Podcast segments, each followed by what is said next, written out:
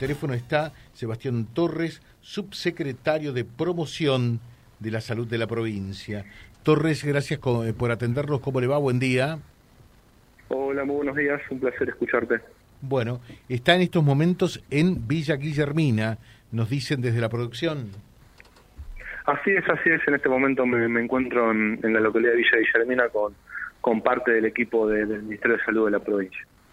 ¿Qué es lo que han podido detectar? Porque eh, Villa Guillermina, en principio, es la localidad del Departamento General Obligado más complicada eh, por el tema dengue, ¿no?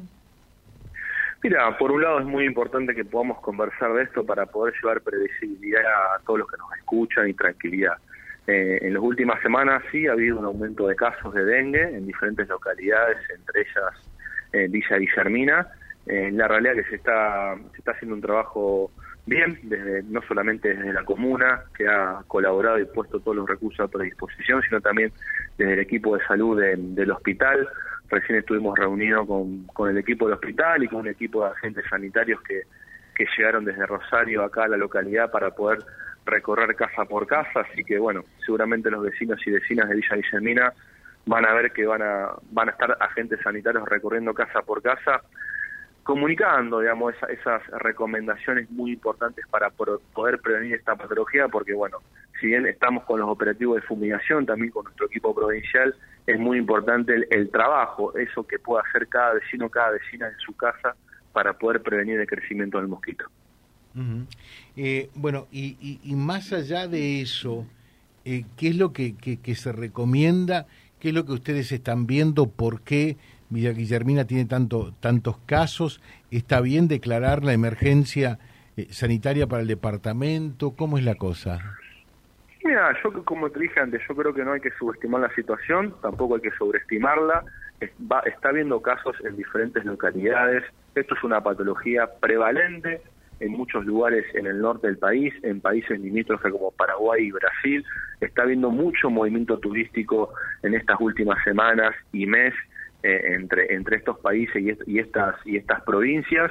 Eh, esta situación que está pasando en Villa Guillermina como en otras localidades son situaciones que ya se ha vivido años anteriores. Lo más importante es que podamos trabajar en equipo, lo más importante es que los equipos de salud puedan tener presente dicho diagnóstico para que no se confunda con otros síndromes febriles. Es muy importante que los vecinos hagan su parte porque podemos fumigar eh, todas las calles, pero si el vecino no, no, no, elimina eso, esa, esos esa chatarra, esos cacharros que terminan acumulando agua, el mosquito sigue creciendo y el, el dengue sigue estando. Así que es muy importante ese trabajo, el uso de repelentes, como siempre lo hemos, lo hemos recomendado, y llevar tranquilidad. El dengue es una patología que en la mayoría de los casos es un cuadro leve, febril, que se autolimita, solamente hay que tomar algún anti, algún antifebril, realmente no sucede en casos, sucede en casos graves, por eso me parece que hay que darle la importancia necesaria, pero tampoco sobreestimar la situación. Eh, mm, ¿Han podido establecer ustedes si eh, el caso de Villa Guillermina, de una docente que terminó falleciendo en el hospital de Reconquista, fue a causa de dengue, como la población, la, población así indicaba? Perdón, perdón, perdón, te interrumpí, y, y está buena la pregunta. La información que tengo, este caso de una asistente escolar de 57 años, no tiene nada que ver con dengue. Esta paciente había tenido dengue hace más de dos semanas atrás. El cuadro eh, actual, por lo que nos informaron desde la localidad, desde la institución sanitaria donde ocurrió el fallecimiento, fue un evento cardiovascular que no tiene nada que ver con el dengue. Bien. Eh, lo otro que se nos decía es que en, en realidad eh, hay, hay mucha demora entre que se toman las muestras y se conocen los resultados. ¿Esto es así? Eh, que llegan a demorar 10 días? Lo que, lo que pasa, lo que pasa que, a ver, eh, eh, el equipo está priorizando la atención de, los pacientes. Esto ustedes recordarán lo mismo que nos pasó con el dengue. También acá la, definición de los casos ya termina siendo también por nexo, es decir, cuando tenemos en una localidad o en un barrio que está circulando el dengue, el virus del dengue, y viene un paciente con un cuadro clínico compatible, no hace falta esperar el laboratorio, uno lo puede confirmar por criterio clínico. Por lo tanto, más allá que puede haber una demora, que es real, pero la demora es real por eh, la carga que se va demorando. Nosotros hoy tenemos eh, unos 240 casos cargados el sistema digamos, ha cargado la localidad y hay otros 150 para cargar, pero sabes el detalle de todo esto, que muchos de esos casos ya están curados. Entonces, por eso no, no quiero que un número eh, sea sinónimo de, alarmarse. Muchos de los cuadros que hoy tal vez vamos que van a ir impactando en el monitor son pacientes que están asintomáticos o ya se curaron. Por eso me parece que debemos ser claros en la información. Y una persona que, que tuvo dengue y vuelve a contraer la enfermedad, ¿tiene algún riesgo mayor? Mira, nosotros tenemos, nosotros en sí, hay cuatro subtipos de dengue, ¿sí? Uno cuando se contagia de un subtipo genera anticuerpos para ese subtipo y no se vuelve a contagiar ese subtipo, pero se puede contagiar de otro subtipo, ese es el riesgo. A veces, a veces, en algunas ocasiones, cuando uno se vuelve a contagiar de otro subtipo, el cuadro puede tener una mayor complejidad. Hoy, absolutamente, todos los casos que estamos teniendo son cuadros leves, algunos asintomáticos, o mejor dicho, oligoasintomáticos, que tienen una evolución eh, favorable de manera ambulatoria, es decir, en la casa de cada paciente. Eh, dice, ¿qué se puede hacer eh, o con qué fumigar para sacar los mosquitos de casa cuando desde la comuna no vienen a fumigar?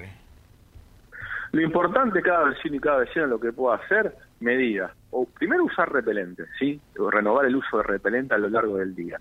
Segundo, si está la posibilidad, que no siempre está la posibilidad, de tener mosquiteros o mallas metálicas en puertas y ventanas.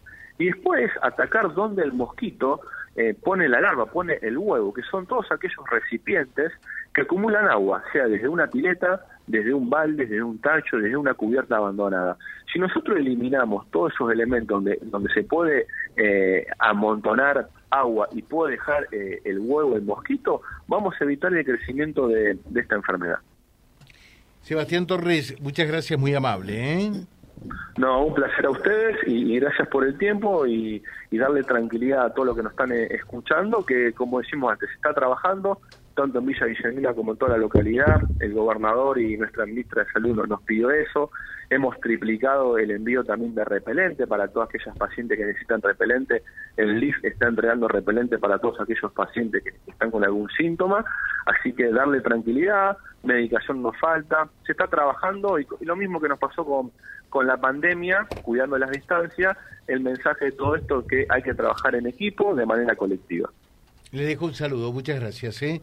Sebastián Torres, que es subsecretario de promoción de la salud a nivel provincial www.vialibre.ar, nuestra página en la web, en Face, Instagram y YouTube. Vía Libre Reconquista. Vía Libre. Más y mejor comunicados.